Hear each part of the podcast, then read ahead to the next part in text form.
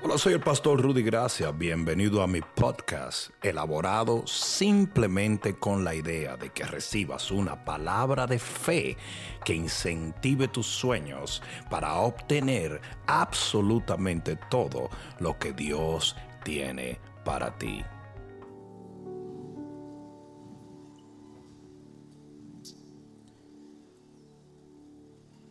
Yo estuve compartiendo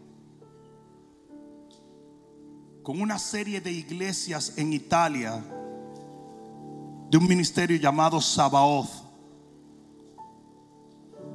Ese es el ministerio evangélico más grande, uno de los más grandes en toda Italia.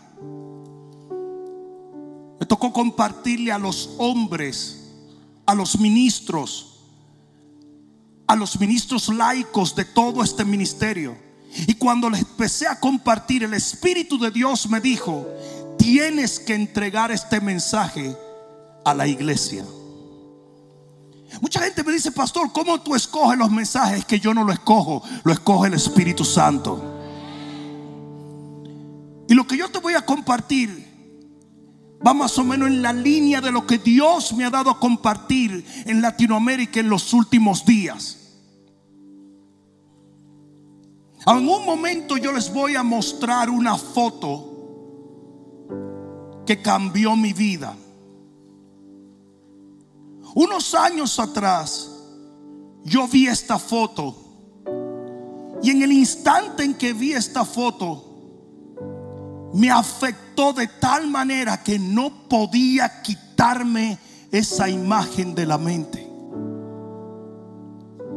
La segunda vez que yo vi esta foto no solamente me dejó traumatizado, sino que comencé a llorar y a gemir, porque ya había adquirido el contexto o la historia detrás de esta imagen.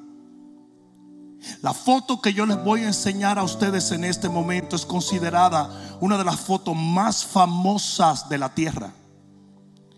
Las 100 fotos de las 100 fotos más importantes de la época moderna es esta foto. Y cuando literalmente yo le digo a ustedes que cambió mi vida, lo hizo. Todavía hoy en día yo la miro y lágrimas brotan de mis ojos. Veces que la gente tiene que entender que para tú alcanzar la luz tienes que poder ver las tinieblas. Y uno de los problemas que tiene la iglesia cristiana es que estamos tan insulados, estamos tan escondidos, estamos tan atrincherados que no nos damos cuenta del infierno que se está viviendo ahí afuera. Y eso es muy peligroso. Porque cuando esto sucede, tú puedes convertirte en un demagogo. Tú puedes convertirte en un burócrata. Tú puedes convertirte en una persona religiosa que no tiene la mínima idea de lo que está aconteciendo allá afuera. You are touch. No sientes lo que ellos sienten, ni padeces lo que ellos padecen. La razón por la cual Jesús dejó la gloria de su Padre y vino a esta tierra no fue para evadir el dolor de la gente, fue para sentirlo. Él vino a esta tierra porque desde su trono él no podía sentir en su carne lo que la gente estaba viviendo. Él no vino a esconderse de los ataques del enemigo, Él vino a confrontarlo. Él no vino a simplemente mantenerse aislado de lo que estaba pasando en esta tierra. Él vino a sentir, a sufrir, para poder entender y con ello poder entregar lo mejor que él tenía, que era su vida.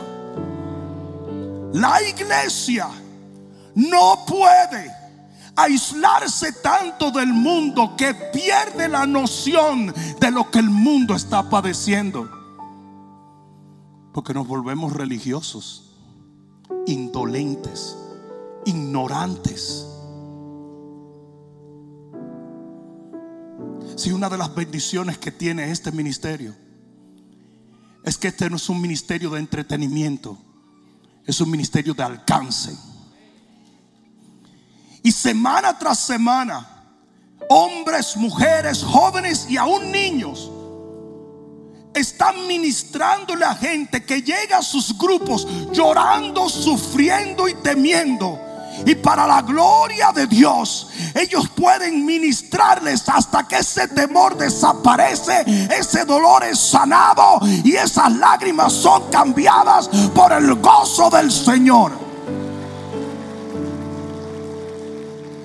Esas 600 personas que bautizamos hace tres semanas, no las conseguimos en otra iglesia fueron las personas que hemos ganado de enero para acá. Nuestros grupos no crecen por transferencia, crecen porque los líderes de esta iglesia salen a buscar esas almas. La foto que yo voy a mostrarte en este momento, cada cierto tiempo vuelvo y la miro para que mi espíritu absorba el mensaje que Dios me dio cuando me quebró en mil pedazos al ver esta imagen.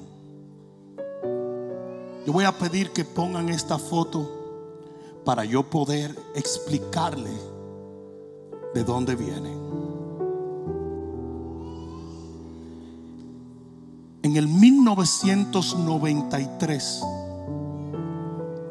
un periodista llamado Kevin Carter decidió volar a Sudán para firmar la entrega de alimentos a una población que estaba literalmente muriendo de inanición. Kevin Carter llegó a ese lugar y de repente comenzaron a llegar los innumerables camiones llenos de alimento. Y gente vino de todas partes de Sudán en una, en una villa llamada Ayot.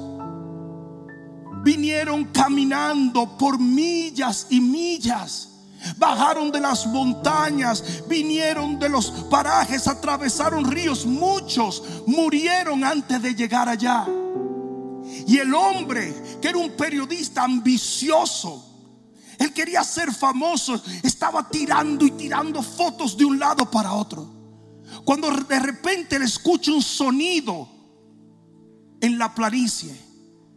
Literalmente le escuchó un golpe en la grama y cuando se voltea, él ve este niño. El niño había llegado literalmente unos pies de donde estaban repartiendo la comida. Pero ya había perdido todas las fuerzas. No le quedaba fuerza. Ese niño llegó solo. Nadie sabe cuántas millas se arrastró. Con peligros de animales, con peligros de morir. Él vino desde lejos. No se sabe ni siquiera cómo llegó a ese lugar. ¿Quién le dijo? Nadie lo cargó, nadie lo ayudó. Cuando la gente está muriendo de hambre, son capaces de atropellar a cualquiera porque el instinto de supervivencia los hace volverse indolentes. Y nadie ayudó a ese niño. Él se desmayó a unos pies de donde estaba la comida que podía salvarle. O quizás no. Quizás sus padres murieron. Quizás ya no tenía ni un solo familiar. Quizás lo abandonaron a morir. O quizás un día los padres pensaron que ya él había muerto y decidieron ni siquiera llevarlo. Lo cierto es que el niño estaba solo moribundo, en un dolor que quizás por la gracia de Dios ninguno de nosotros sentiremos algún día. Sus órganos colapsando, su respiración casi inexistente, el calor de Sudán torturándolo. Y llegó un momento en que le fallaron las fuerzas. Lo peor de esta historia no es eso. Lo peor de esta historia es que el periodista que tomó esa foto no permitió que nadie ayudara a ese niño. Porque él quería tomar la foto cuando el buitre abriera las alas. Para que la foto fuera más espectacular. Y por 38 minutos ese niño estuvo allí muriendo de hambre y de sed. Porque un hombre quería ser famoso. El hombre esperó a que el buitre abriera las alas. Pasaron 10, 20, 30, 38 minutos. Y el buitre no abrió las alas. Y finalmente él decide tirar una foto. Ese hombre llegó a la ciudad de New York. Y en esa ciudad le dieron el premio Pulitzer por esa foto. El hombre se hizo rico, famoso. El hombre tenía todas las revistas del mundo buscándolo. El hombre comenzó a viajar a Europa, a Asia, dando conferencias. Se llegó a ser una celebridad. Pero en seis meses, en la ciudad de Nueva York, el hombre se suicidó. Yo les voy a decir a ustedes esto y quiero que me escuchen en el nombre de Jesús. Yo soy de los que creo que si ese hombre, Kevin Carter, hubiera soltado la basura de cámara, y el sueño de ser famoso y hubiera corrido y hubiera levantado ese niño y lo hubiera llevado, lo hubiera alimentado, lo hubiera levantado, ese hombre estaría vivo hoy.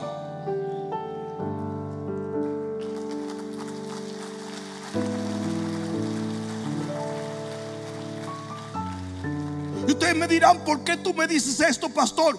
Porque de esta misma manera la iglesia de Cristo se está muriendo. Porque somos espectadores. Queremos hacer solamente lo que nos da fama, lo que nos da aplauso, lo que la gente reconoce. Estamos siendo entrenados por las redes sociales a buscar algo que el cielo mismo no nos ha prometido.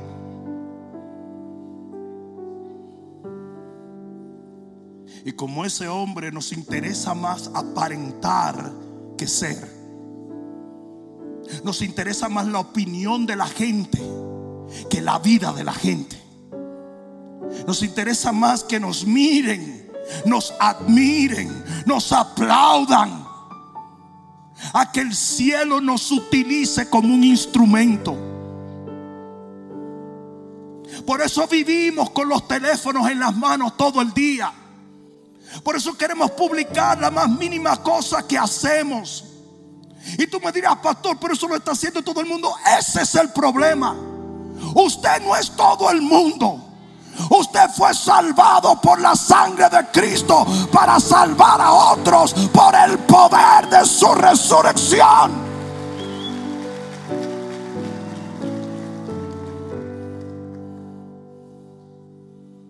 Porque hay tantos cristianos tristes tantos cristianos que no tienen gozo?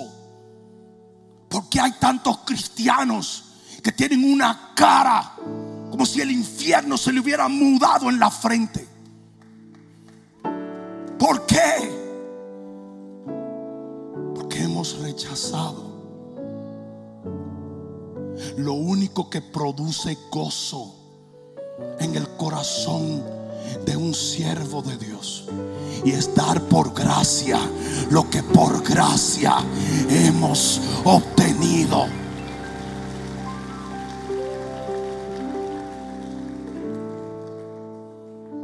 Yo quiero hablarles a ustedes por un momento de bocas versus ondas. Y este mensaje está basado en Primera de Samuel 17, donde todos los que estaban del pueblo de Dios alrededor del gigante Goliat no hacían más que hablar. Vivían de las apariencias. Pero lo que tú dices o lo que tú aparentas no puede derribar los gigantes. Y esta es una generación que debe derribar todo lo que se ha levantado contra esta generación. ¿Cuál fue nuestro gigante? COVID-19. Y cuando COVID-19 enseñó su cara, muchos cristianos salieron corriendo. Pastores cerraron sus iglesias. Se sometieron a un sinnúmero de normas estúpidas. Se dejaron manipular del mismo infierno.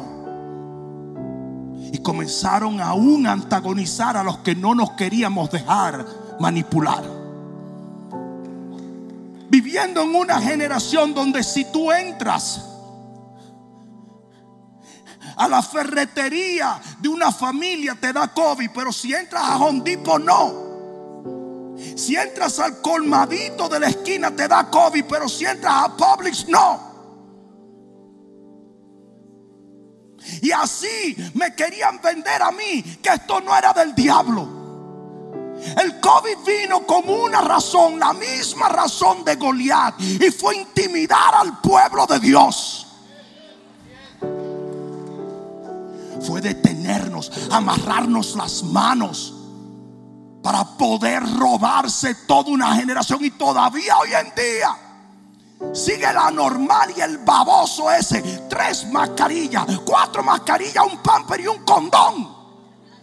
What the heck? Y los cristianos, claro.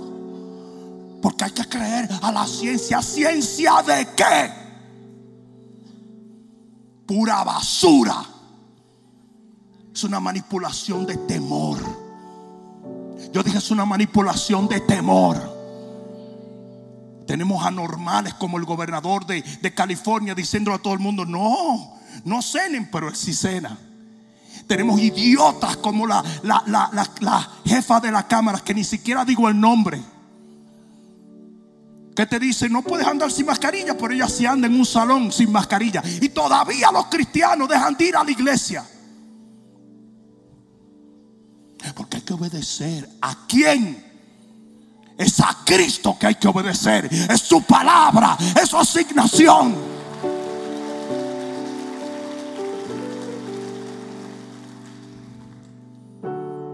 Alrededor de Goliat se mostraron varias posturas, porque les voy a decir lo que es bueno de Goliat. Goliat aparece para revelar quiénes son los cristianos y quiénes son los cretinos. ¿Y sabe por qué apareció el COVID? Porque muchos que eran no eran. Y muchos que no eran, eran. Cualquiera puede ser cristiano en la paz. Cualquiera puede ser cristiano cuando todo está bien. Cualquiera puede ser cristiano cuando no es confrontado. Pero cristiano verdadero es aquel que en medio del valle de sombra y de muerte no teme porque sabe que el Señor está con él. La verdadera fe es la que no se deja intimidar. La verdadera fe es la que no se detiene por nada. La verdadera fe es la que desafía todo lo que se levanta a desafiarnos a nosotros. Porque sabe que todos los dardos de fuego son apagados por la fe. Y como en los tiempos de David, el COVID nos mostró que hay mucho bla, bla, Mientras que hay otros que no hablan, pero hacen.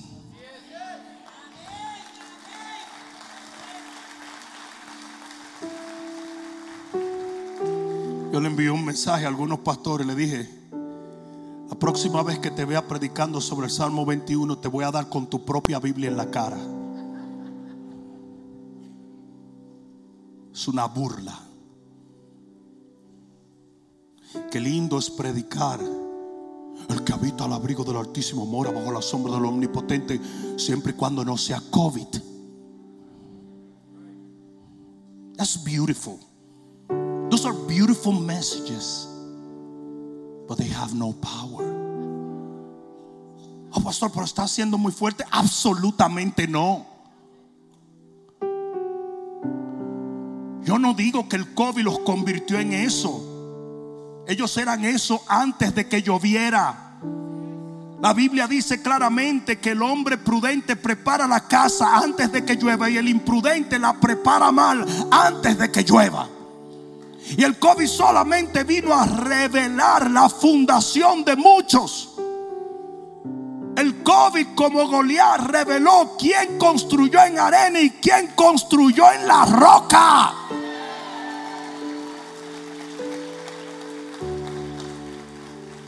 Lo que a mí no me da, lo que a mí me da cuerda no es un momento de cobardía.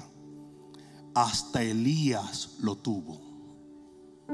Lo que a mí me da cuerda es la cantidad de babosadas que hablan.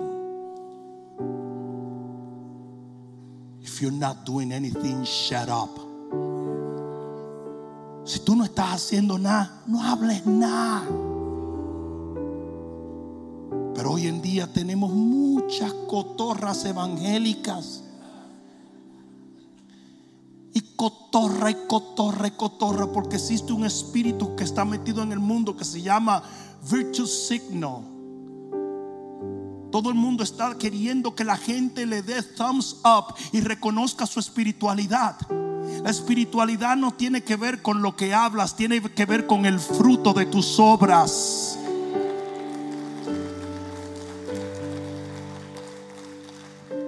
Y alrededor de Goliat se levantaron cinco posturas. Digan cinco posturas. Y esas cinco posturas están hoy alrededor del COVID. La primera postura que se levanta alrededor de Goliat en el capítulo 17 de Primera de Samuel es la postura teológica. David se acercó a un grupo de gente y les preguntó qué está pasando. My goodness. Ellos le dijeron todo. Hay, un gigante, tú sabes, uno que tiene unos uno tenis azules, un gigante que se llama Goliat. El apellido no me acuerdo muy bien. ¿Cuál es el apellido de Goliat? González, ese mismo. ¿Y, de dónde Goliat? Dominicano, no y, se sabían todo, hasta la cédula de Goliat se la sabían. Sabían lo que el rey le iba a dar, sabían lo que iba a pasar, sabían las armas de Goliat, lo sabían todo, pero no hacían nada. Y hoy en día hay un grupo de cristianos que lo único que quieren es enseñar teología, pero no vivir para Cristo. Son fariseos. Porque hablar mucho no derriba gigantes. Hello. Y David le decía, ¿y qué más? Y los tipos decían, no, siéntate que yo te voy a explicar ahora de los chorros que usa Goliat. Y te voy a explicar esto. Y saben todo y no hacen nada. Y hay muchos hoy en día, uy, se están haciendo ricos en las redes sociales. Ellos te enseñan sobre el rapto. Ellos te enseñan sobre la rapta. Ellos te enseñan sobre esto. Y sobre el 666, 777, 888. Como que fueran tarjetas de teléfono. Ellos saben todo. Son matemáticos no ganan un alma. Lo único que le gusta es enseñar. Y cuando David los vio, le dijeron lo que estaba pasando, pero ninguno de ellos se atrevía a, derrumbar el gigante. Y así hay muchos en la iglesia. Son teólogos. Eso es todo lo que hacen. Se pasan el día abriendo la Biblia a ver qué cosas raras sacan para poder ser mejor que los demás. La teología no cambia nada. Lo que cambia es un hombre y una mujer que marcha a arrebatarle las almas al diablo.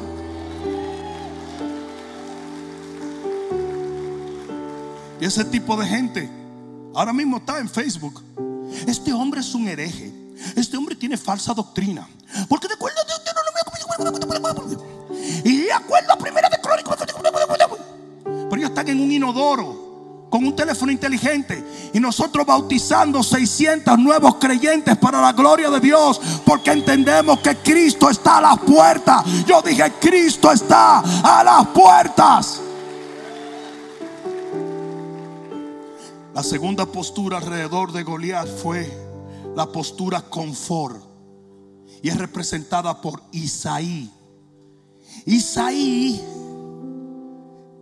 el papá de David, le dio queso y galletitas para llevarle a los guerreros que no estaban guerreando.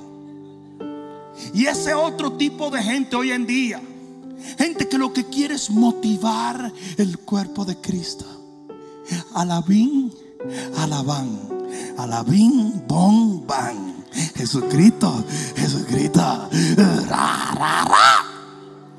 Y estos son los motivadores, son cheerleaders. Y se pasan el día diciendo a los cristianos, tú vas a triunfar. Se te va a enderezar el pelo, los dientes se van a echar para atrás, los juanetes. Se pasan el día motivando.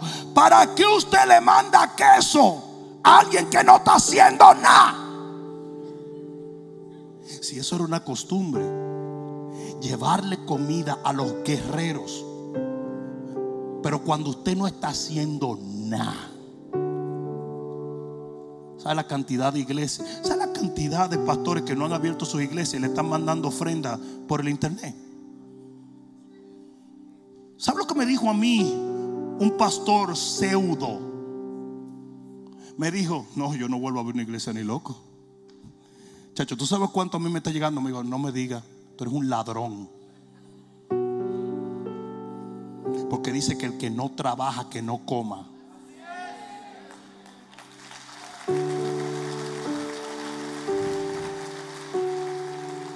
Jesús dejó el trono de gloria para venir a bregar con demonios, fariseos, saduceos. Y estos tipos ahora no quieren dejar la habitación de su casa. Se la pasan en calzoncillo con corbata, haciendo videitos babosos. Mientras la gente se está muriendo. La gente se está muriendo. But it's all about optic. Todo tiene que ver con óptica. No es lo que yo haga, es lo que la gente perciba. Por eso se sientan con sus corbatas y están en calzoncillo abajo. Pero todo es una imagen. Asimismo está el ministerio de ellos. Mitad es nu,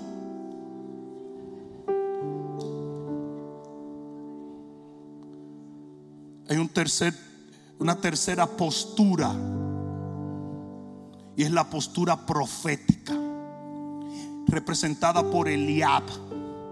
En el versículo 28, Eliab le dijo a David: Hijo de la chancla, ¿qué te pasa a ti? Porque estos son los que corrigen al pueblo, los que reprenden a los pastores lo que todo el mundo es salvo, eh, todo el mundo está perdido menos ellos. Ellos son súper salvos, tú no eres salvo. Entonces ellos tienen que criticar a todos los pastores, reprender a todos los cristianos, perseguir todas las iglesias, porque los únicos que están bien son ellos. Y el llamado de ellos es decirle a los David, que su corazón está mal. El problema es que Eliab no se atrevió a pelear con Goliat, pero David sí lo derribó, lo derrumbó y le cortó la cabeza. Y en cualquier día, yo prefiero mil veces ser David que ser Eliab. Ah, pero tú sabes lo bien que se oyen. Ustedes recuerdan a Judas Iscariote cuando dijo, Arranca, arranca el teléfono, arranca el teléfono para que me come un video para Instagram. No puedo creer Ay, alaba lo que se te trepa. No puedo creer que desperdiciaron ese perfume. Ponle filtro, ponle un filtro, escóndeme la panza, escóndeme la panza. Un montón de pastores que parecen muñecas rusas ahora. Tuve que se ponen, se ponen de todo, se ponen cositas de que, de que negros con los chicos rozagantes. ¿Dónde tú has visto un negro colorado? Porque todo es vanidad. No tiene poder. Y Judas hizo su show bien, bien apotético. Oh, oh, no puedo. Y todo el mundo dijo, wow, Judas es más espiritual que todos ellos. Pero Jesús dijo, a él no le importan los pobres. Es que él se roba el dinero. Porque tú puedes engañar a todo el mundo, pero a Dios nadie lo engaña.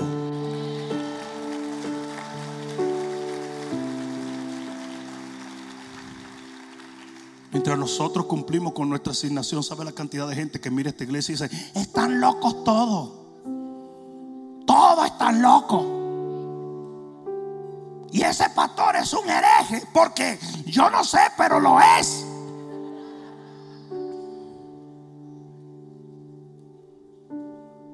De videos mentirosos. Hay uno que me dice, contéstame Rudy, digo yo. Pero es que tú eres como la escritura en un baño público. Tú no entras a un baño público a usarlo y miras, llama este teléfono y tú vas a llamar como un idiota. Tú sabes lo que tú haces, tú no te fijas en eso. Para mí, eso es lo que dijo David. Esto es mero hablar. Y yo no fui llamado a hablar porque el reino no son palabras, sino poder. Yo dije poder, yo dije poder.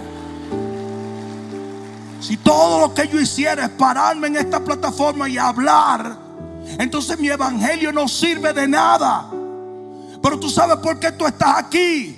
Porque esto que yo hablo mueve nuestro liderazgo a alcanzar al perdido, a levantar al débil, a sanar al enfermo. Esta noche vienen un montón de jovencitos y de jovencitas. Un montón. muchachitas que no pesan, no pesan 80 libras mojadas. Y el infierno les tiene miedo. Porque tienen una autoridad y una unción. Alguien va a tener que decir amén. Las hermanitas Gómez. Mira, aquí está una de ellas. Pero cuando yo, le escribí a, Ángel y a Carla diciéndole, oye, eh, necesito una foto para hoy. No, pastor. Esa es Carla. No, pastor. Estoy, estamos en el encuentro. Tú flaquita. Y después pensé, llevan años echando fuera demonios, sanando a los enfermos, libertando a los cautivos, levantando a los débiles. Años.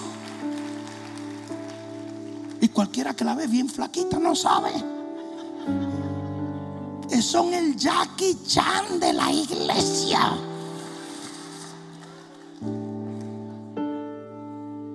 Anda la esposa del ex por allá, ¿verdad? Por eso te veo cuidando al baby, ¿verdad? Por eso el baby no le combinó ni una sola ropa hoy. Por, eso te vi dándole una empanada al niño. Y si me está oyendo su mamá, sépalo. Le dio una empanada.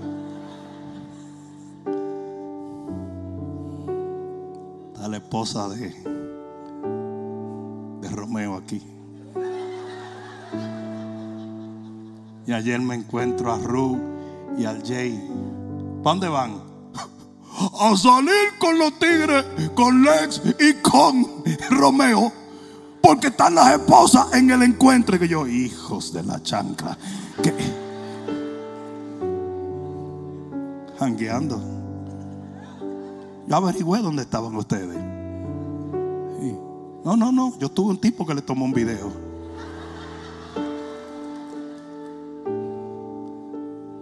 Le va a costar eso.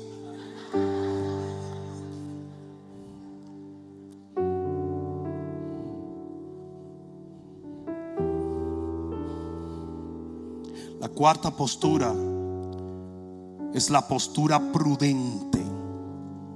Está representada por Saúl.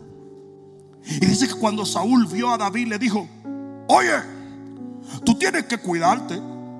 Tú no puedes marcharle a ese Goliat sin saber si a Goliat lo vacunaron. Tú tienes que ponerte una mascarilla. Eso era la armadura de Saúl. Saúl le puso un casco, le puso una, una, una pechera, le puso bota, le puso un chaleco antibala, le puso de todo, hasta un resguardo de brujería y santería, le puso de todo. Le puso una foto de la suegra de Goliat en el pecho para intimidarlo. Y le dijo, tú no puedes marchar. Y ese es un grupo de gente que en el COVID se dedicaron a predicar cloro. Yo oro y tú cloro. Yo quiero que ustedes sepan que a mí me, me sacaron de, una, de un canal cristiano porque hablé en contra de toda esa babosada, de toda esa porquería. ¿Tú te crees que tú puedes batallar un enemigo espiritual con cosas naturales? Not in your life. Not in your life.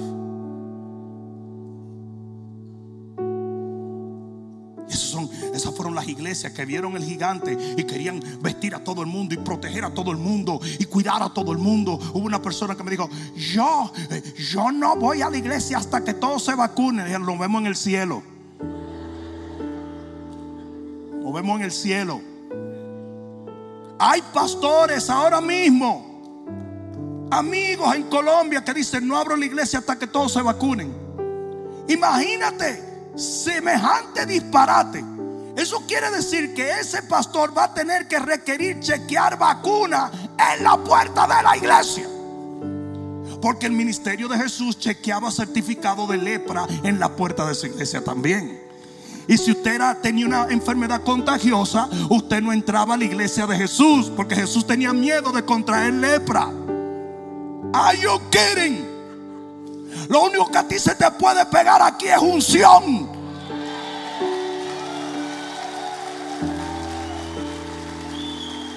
Yo, yo voy a ver esa nueva. La gente entrando con certificado de vacuna a las iglesias. ¿Qué va a decir la gente? Esta gente no cree en nada. Eso es mentira. Todo lo que hablan es disparate. Todo lo que hablan es disparate. Yo no hice nada de lo que me dijeron.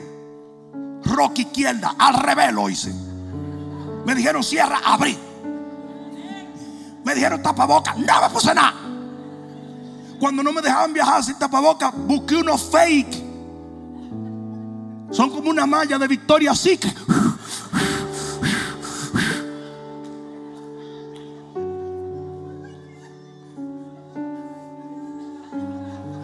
Todo lo que me dijeron que hiciera no lo hice. Y te dio el COVID, sí, pero no me mató.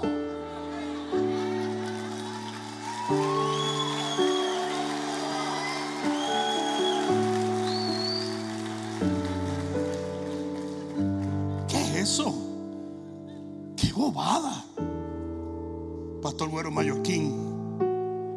Lo llamo, lo llamo, lo llamo. Esto fue uno al principio del COVID. Y lo llamo, y lo llamo, y lo llamo.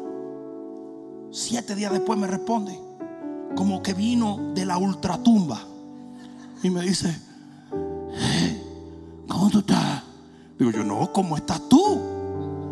Y me dice, no, no he querido ir a la iglesia a visitarte porque me dio COVID a mí, a toda la familia. Le dije, sí, chico, cuando tú viniste a visitarme, yo acababa de salir del COVID, por eso te pegué un abrazo. Me dijo, y tú eres loco. Dije, para que no crea que yo nunca le he dado nada. Porque después eso se lo regalé a todo. Y me dice, ¿sabes qué? Qué bendición. Vivíamos paniqueados. Y ahora estamos viajando, yendo a todos sitios, haciendo todo. Así es que hay que andar. Y si me muero, ah, pero te vas a morir de algo, belleza. Hello. De algo te vas a morir. Yo, llegué a predicar a, Dinamarca. Y había un pastor inglés. Y ese pastor era un triathlon athlete. Era un atleta de triatlón. Triathlon, yo no sé, por ahí. Que nada corre en bicicleta y se manda a huir. Esas son las cosas. Cosas que los americanos siempre se inventan. La cosa que el tipo era, era un fitness er- expert y, y un triathlon eh, athlete. Y el tipo íbamos a predicar allá una conferencia. Llego a Dinamarca y él no llega. Esto lo digo con todo respeto. Pero simplemente lo pongo por la postura que yo siempre he tomado ante la muerte. Resulta que él se durmió en el viaje. Y parece que había hecho mucho ejercicio. No sé cuál fue la fisiología detrás de esto. Se le formó un coágulo en la pierna. Y cuando se bajó en el aeropuerto, cayó fulminado muerto. 42 años, perfecta salud. Y se murió. Y yo comiendo chicken wings.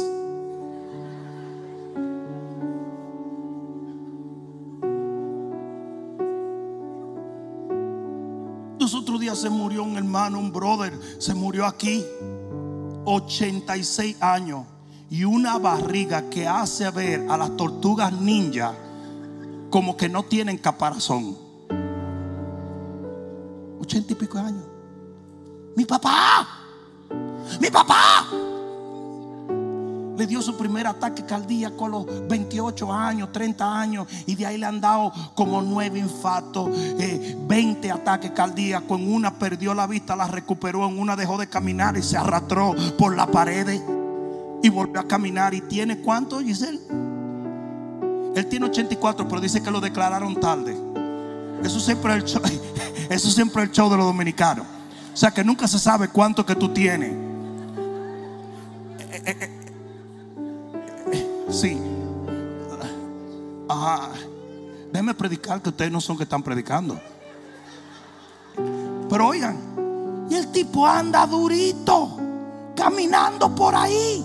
Me manda videos, hey, estoy de lo más bien. Yo digo, la hierba mala no muere.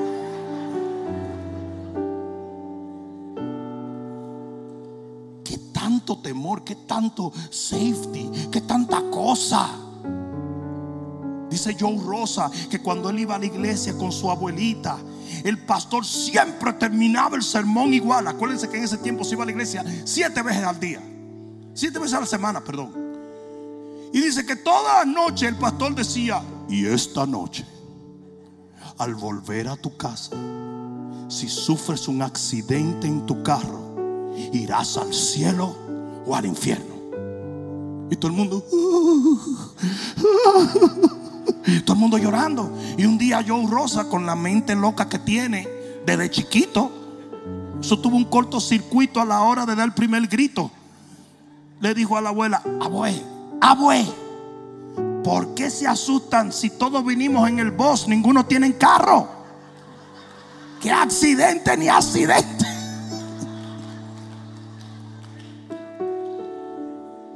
Andamos viviendo una una filosofía del temor. Y hay muchos en la iglesia que le encanta eso. Hay gente que predica la venida de Cristo para que la gente se asuste. La venida de Cristo no es para asustar a nadie. La venida de Cristo es un premio para la iglesia de Cristo. Dice, animaos unos a otros con estas palabras. Vive allí. Oh.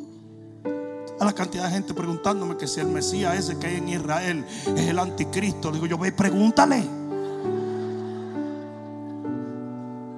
Pero anda ya todo el mundo friqueado. Yo haciendo mi research voy a abrir un video para ver quién es esa bestia. Y cuando voy a abrir el video me dicen, no lo abras. Digo yo, ¿por qué?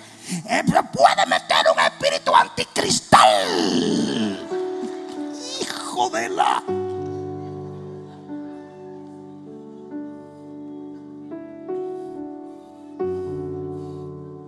un pastor y me dijo que se tenía que ir del edificio de su iglesia. Dije, ¿por qué? Porque ahí enterraron una mujer hace tiempo y ella sale en las noches.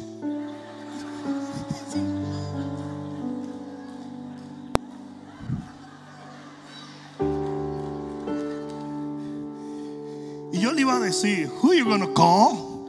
Ghostbuster. Y le iba a cobrar 5 mil pesos para echarle fuera a la loca esa.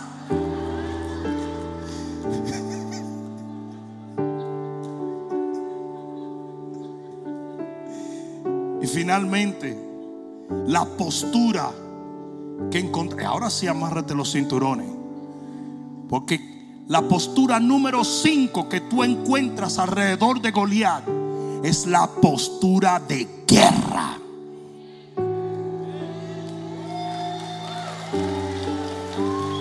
Aguanta, aguanta. Porque yo envisioné este momento más impactante. Yo soñé con este momento. Como una cuestión donde iban a escupir caja de dientes y las pelucas se le iban a doblar. Y la pierna de goma que tiene el hermano me la iba a tirar. Yo pensé otra cosa. O sea que vamos a darle rewind. La postura número 5 es la postura de guerra. Dale un grito de guerra al Señor. Y esa es la postura de segadores. No nos intimidamos con el diablo, destruimos las obras del diablo. Por eso, por más que hablan, por más que dicen, por más que babosean, por más que plagosean, seguimos adelante, derrotando al enemigo.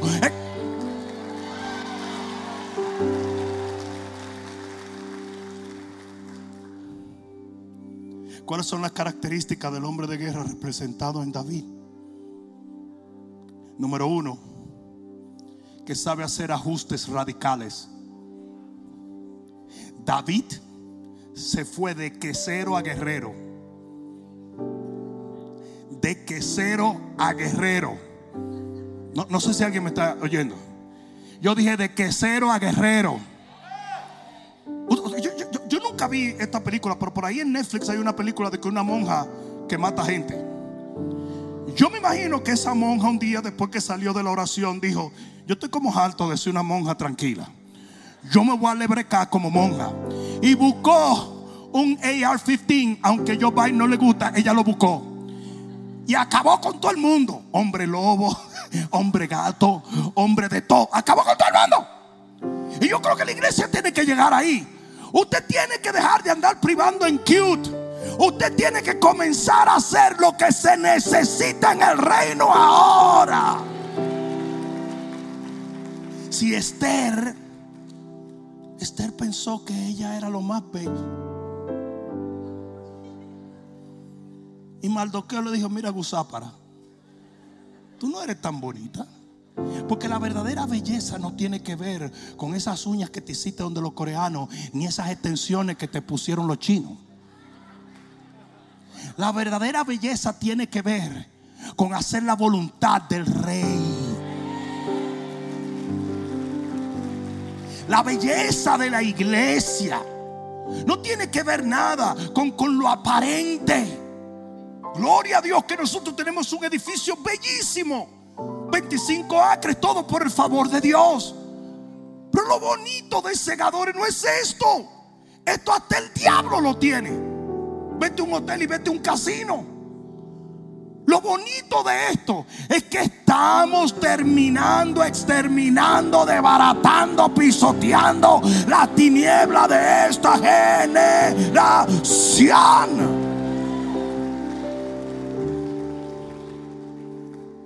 La segunda característica de los hombres de guerra es que se paran solo.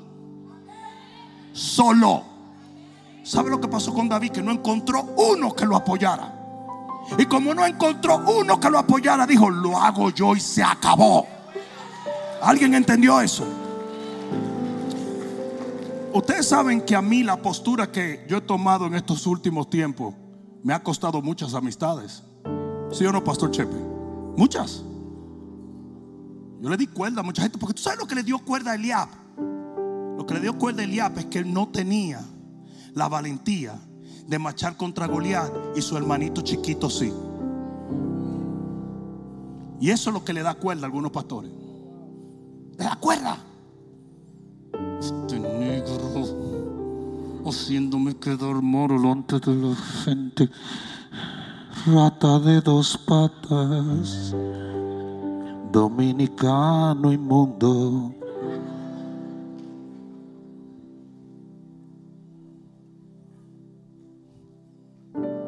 Por lo menos inspiré a unos cuantos. O sea, la cantidad de pastores que están llegando aquí me dicen, si no hubiera sido por ti, yo le hago caso a todos los disparates que el diablo trajo y no tuviera congregación, no tuviera ministerio, no tuviera nada.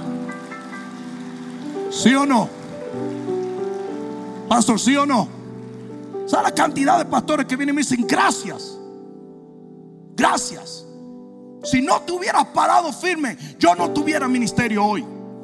Se me hubiera desbandado la iglesia, se hubiera destruido lo que yo trabajé por 30 años.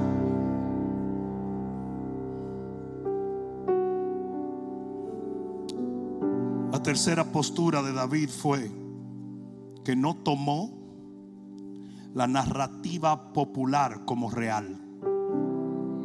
Todo el mundo decía que Goliat iba a matar a todo el mundo y David dijo, eso es mucha espuma y poco chocolate.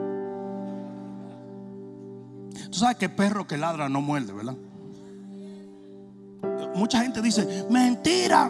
Es cierto. El perro ladra porque está intimidado. Yo tenía un pastor alemán que el tipo era sneaky, se llamaba Jake. Y a todo el que mordió no le ladró. Nadie lo vio llegar hasta que ese cocodrilo disfrazado de perro lo mordió. Porque el perro te ladra cuando está intimidado. Es como cuando los muchachos iban a pelear en la escuela y decían, dame tú primero. No, dame tú, tira tú primero. Los dos están asustados. Porque cuando a mí me decían, dame tú primero, yo soltaba un fuetazo de una vez. Y entonces el tipo decía, pero yo no sabía que tú ibas a dar. Pues tú me dijiste.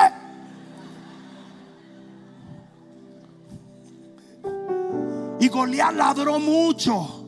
Ladró mucho. Y su óptica era grandiosa, pero no más grandiosa que el poder que lo tiró al suelo. Y el poder que tenía David era invisible. Por eso es que dice el Señor que tú te puedes parar delante de cualquier reto y decir, mayor es el que está en mí que el que anda en el mundo. Y tu poder está dentro y nadie lo ve, pero es mucho más poderoso que el poder que se ve. Dile que está a tu lado, eso es para ti. Las noticias están todo el día diciendo que no, que sí, que para allá, que para adelante, que esto, que ahora viene el calentamiento global. Qué cosa más babosa. Yo tengo un frío, todo el tiempo tengo frío. A mí me llamó el pastor Robert Rosado, que se le cayeron los últimos tres pelos en el medio de la cabeza. Le quedaban tres pelos. Y me dijo, ahora es que tengo frío. Como que esos tres pelos lo protegían de algo. Pero el tipo vive en Chicago y me dice, calentamiento global, disparate. Yo estoy congelado, mi brother. Aquí no vale nada. Estoy loco porque mi esposa Norma engorde 50 libras para que me acolchone bien, porque me estoy muriendo.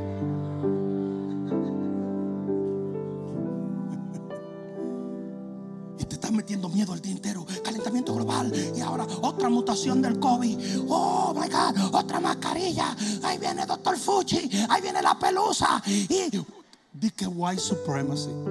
Pero tú habías visto disparate más grande que ese. Yo llevo 38 años en este país, no he encontrado a nadie con una sábana blanca envuelto en un caballo en ningún día de mi vida. Mira que yo he visto loco, mira que yo he visto loco pero todavía no he encontrado al Ku Klux.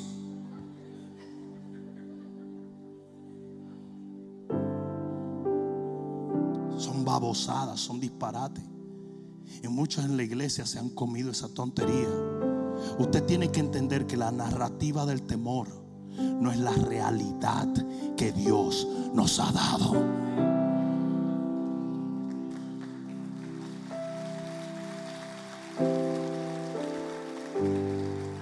Cuarta cosa es, los hombres de guerra nunca glorifican las tinieblas. David nunca le llamó gigante a Goliat, porque el único gigante es Jehová.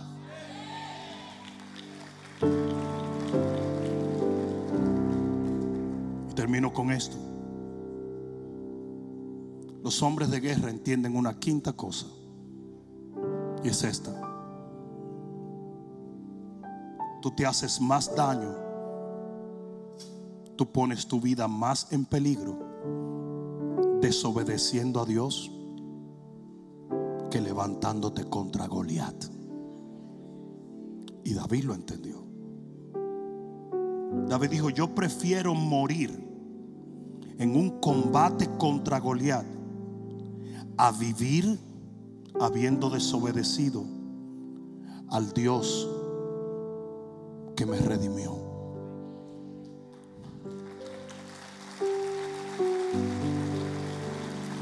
¿Ustedes saben cuál debe ser el real temor de la iglesia cristiana hoy? real temor no debe ser el COVID. El real temor no debe ser los comunistas o, el crimen. no, no. O los demócratas o la pelusa o el fuchi. Migración. George de Capito Biden. Kamala la mala. Eso no deben ser tus temores. El único temor que debe haber en tu vida es un temor de faltarle a Dios. El único.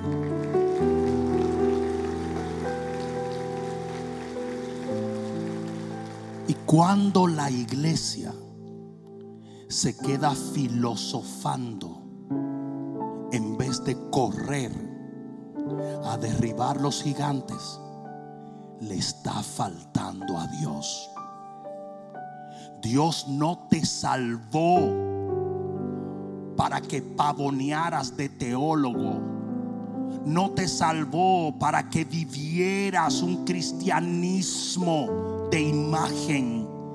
No te salvó simplemente por hacerlo. Te salvó para que des por gracia lo que por gracia has recibido.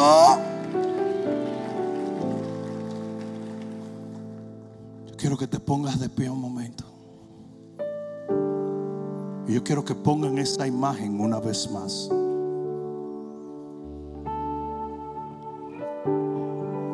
Hace un momento ustedes juzgaron al fotógrafo Kevin Carter. Algunos de ustedes dijeron, ¿cómo puede haber un ser humano tan indolente? Algunos de ustedes dijeron, ese hombre merecía morir. Algunos de ustedes dijeron, no puedo creer que un ser humano en busca de fama y fortuna se olvide que es más importante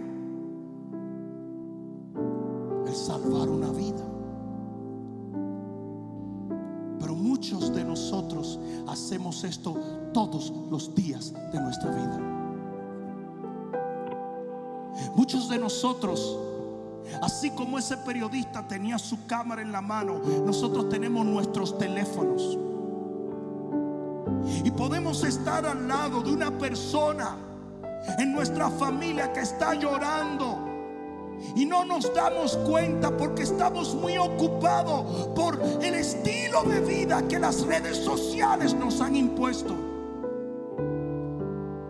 ¿Cuándo fue la última vez que lloraste porque algunos de tus familiares no son salvos. ¿Cuándo fue la última vez que lloraste porque sabes bien que algunos de los que murieron con COVID murieron sin el Señor? ¿Cuándo fue la última vez que lloraste porque no tuviste el valor de decirle a alguien, amigo, no tienes que vivir en la droga? Yo estuve adicto y el Señor me hizo libre. nosotros podemos criticar a Kevin Carter, pero la tristeza que a veces llevamos en nuestro corazón nos está diciendo que estamos bajo el mismo espíritu. Porque cada vez que nosotros rehusamos ayudar a alguien a sobrevivir, cada vez que nosotros ignoramos el dolor de los que viven sin Cristo, cada vez que le pasamos por el lado a una persona y rehusamos hablarles del Señor, nosotros estamos haciendo lo mismo que ese periodista hizo. Estamos esperando por el momento propicio cuando el buitre habla sus alas. Eso no es más que una excusa. Nunca va a haber un momento propicio para levantarse y arrancarle la cabeza a Goliat. David no podía decir, yo voy a ir a entrenarme, yo voy a agarrar jiu-jitsu, yo voy a ir a UFC, yo voy a ir a los Marines. No, el momento estaba delante de él. ¿Cuántas iglesias no cerraron y dijeron, hey, cuando se vaya todo el COVID le vamos a dar con todo? Y nunca abrieron. They never open back. Y se los si tú no tienes el valor de defender el reino, cuando el reino está bajo ataque, no vengas de baboso a querer que te lo devuelvan y te lo confíen otra vez cuando todo está en paz.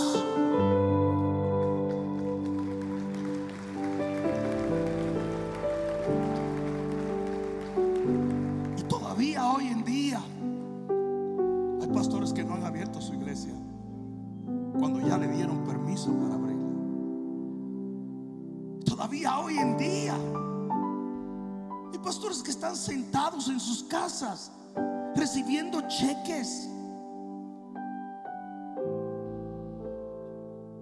por hacer nada. Ah, yo no. Yo no quiero ser de los que hace algo bien y de repente tilda a todo el mundo de que está mal. Pero yo sé que hay mucho más que un hombre y una mujer de Dios pueda hacer que quedarse sentado en su casa, que ignorar las lágrimas de sus vecinos, que darle la espalda a la crisis en la cual están sus compañeros. La infelicidad que ese periodista sintió es la infelicidad que mucha gente siente hoy, aún en la iglesia, porque no te sientes útil. Voy a terminar con esto. Y si les dije esa historia hace tiempo. Pastor alemán Jake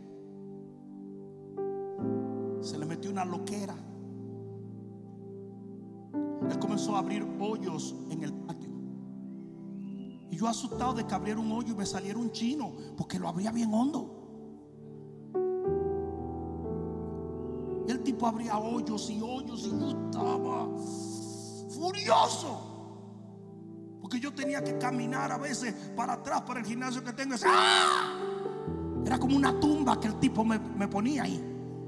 Y había hoyos y hoyos y hoyos y hoyos y hoyos. Y era obsesivo. Y yo le daba, lo golpeaba. Hasta que oigo un tipo que parece que era perro y se volvió humano. Se llama César Milán. Y el tipo dice, cuando un animal así esté abriendo hoyos, es que se siente que no está trabajando para ti. Esos animales fueron creados para trabajar en granjas. Y si tú lo tienes en una casa sentado como un peluche, en un adorno, se van volviendo locos. Y oye el consejo que él dio. No sé si te acuerdas, Ruth, de eso. Cuando lo salgas a caminar, ponle dos galones de agua. Yo le voy a poner cuatro. Vamos a hacer la cosa, vamos a hacerla bien. Y yo le compré un harness aquí, como un, un, un saddle para el perro. Y le puse sus galones de agua y salí a caminar. Y ese perro iba caminando, jalando su agua. Después un día se me ocurrió poner los galones en el freezer para ir bebiendo de una vez, ¿verdad? Pero eso es otra cosa porque uno siempre inventa cosas. Casi, casi le meto una neverita arriba, con chips y todo, una cocinita, con un micro y todo, y sándwich. Pero mira esto, el perro iba así. El primer día llegó a la casa y no abrió huecos. Yo decía, no, no, no, no, esto, me lo estoy imaginando yo. Y yo lo chequeaba. El tipo no me porque ya él trabajó. Él te complació. Y él me miraba desde allá y me decía, ah, tu aguatero. Aguatero profesional del bishop. Yo muerdo y llevo agua. Nunca más volvió a abrir un hoyo. Nunca más. Así se sienten muchos cristianos. Usted no fue llamado para venir a una iglesia simplemente a escuchar un sermón. Usted fue llamado para arrebatarle su familia y sus amigos al diablo.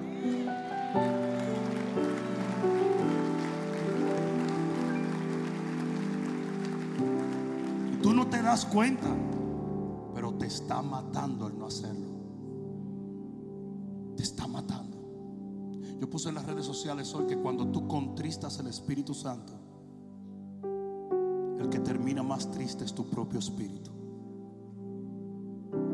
Cuando tú le dices que no al Señor, termina desilusionado de sí mismo es usted. Si Kevin Carter hubiera alcanzado a ese niño, lo hubiera tomado en sus brazos, se hubiera olvidado de la foto, pero hubiera salvado una vida, no se hubiera suicidado unos meses después.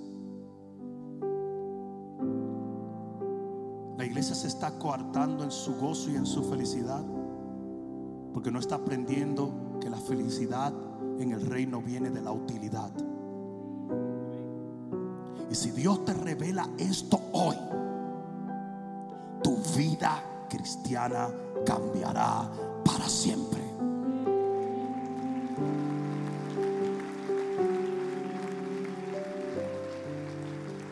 Cierra tus ojos y levanta tus manos.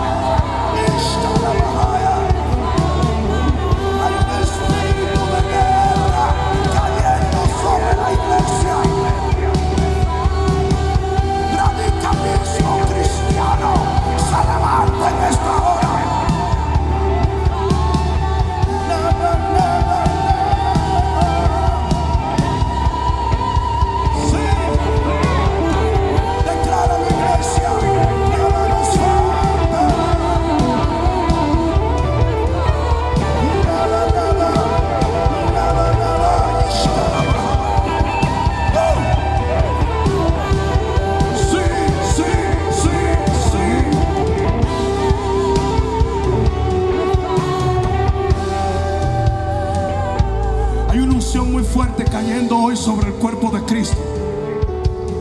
Yo dije, hay una unción muy fuerte cayendo hoy sobre el cuerpo de Cristo. Y yo creo que el Señor va a levantar una nueva generación de creyentes. Yo creo que la iglesia va a dejar de filosofar y va a comenzar a batallar. Yo creo que el diablo está en problemas en esta generación. Y segadores será de los primeros que marchar al campo de batalla y van a poner al diablo debajo de nuestros pies. Pero si tú sientes que ese eres tu sal de tu asiento y ven un momento aquí, sal, sal, sal, sal, sal, sal.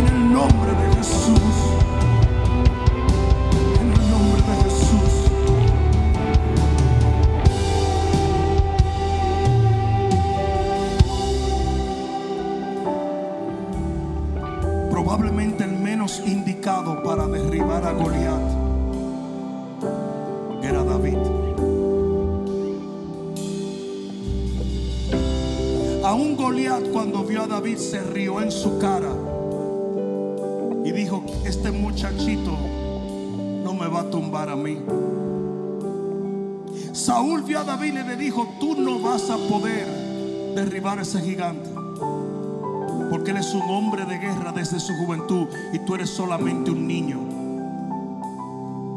Cuando el profeta Samuel vio a David, dijo que los hermanos de David eran los ungidos, pero no David. Nadie creyó en él porque él no aparentaba en lo externo ser aquel que Dios iba a usar para derribar ese gigante la iglesia que poseerá las puertas de sus enemigos en esta hora final va a ser una iglesia que no aparenta, pero que es.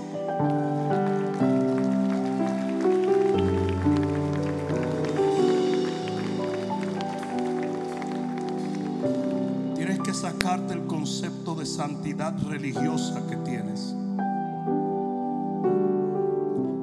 De juzgar a la gente por las apariencias. Tienes que dejar el concepto fariseico y mohoso de la religión. Y tienes que comenzar a entender que el árbol no se reconoce por el color de las hojas. No se reconoce por cómo se oye cuando el viento sopla. El árbol se reconoce por los frutos.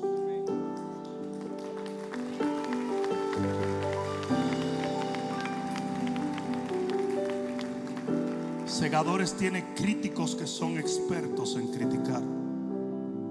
Critican nuestra teología, critican nuestro estilo de adorar, critican hasta nuestro estilo de vestir, critican todo, pero no ganan un alma. Están sentados en un inodoro con un teléfono inteligente hablando tonterías. Ahora mismo en Facebook hay dos o tres. A Dios le importa muy poco la óptica. Dios no, nos envió a aparentar, nos envió a guerrear.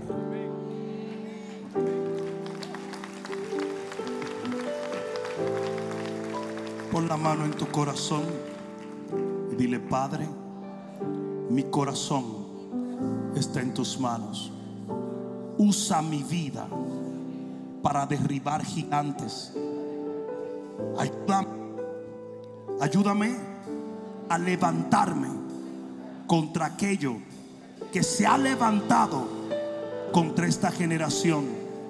Y permíteme ser un guerrero cuya recompensa perdurará toda la eternidad. En el nombre de Jesús, el que lo crea diga amén. Espero que esta palabra cale profundamente en tu alma y que se convierta en pasos de fe que te permitan llegar al destino que nuestro Señor ha trazado delante de ti y de los tuyos. Dios te bendiga.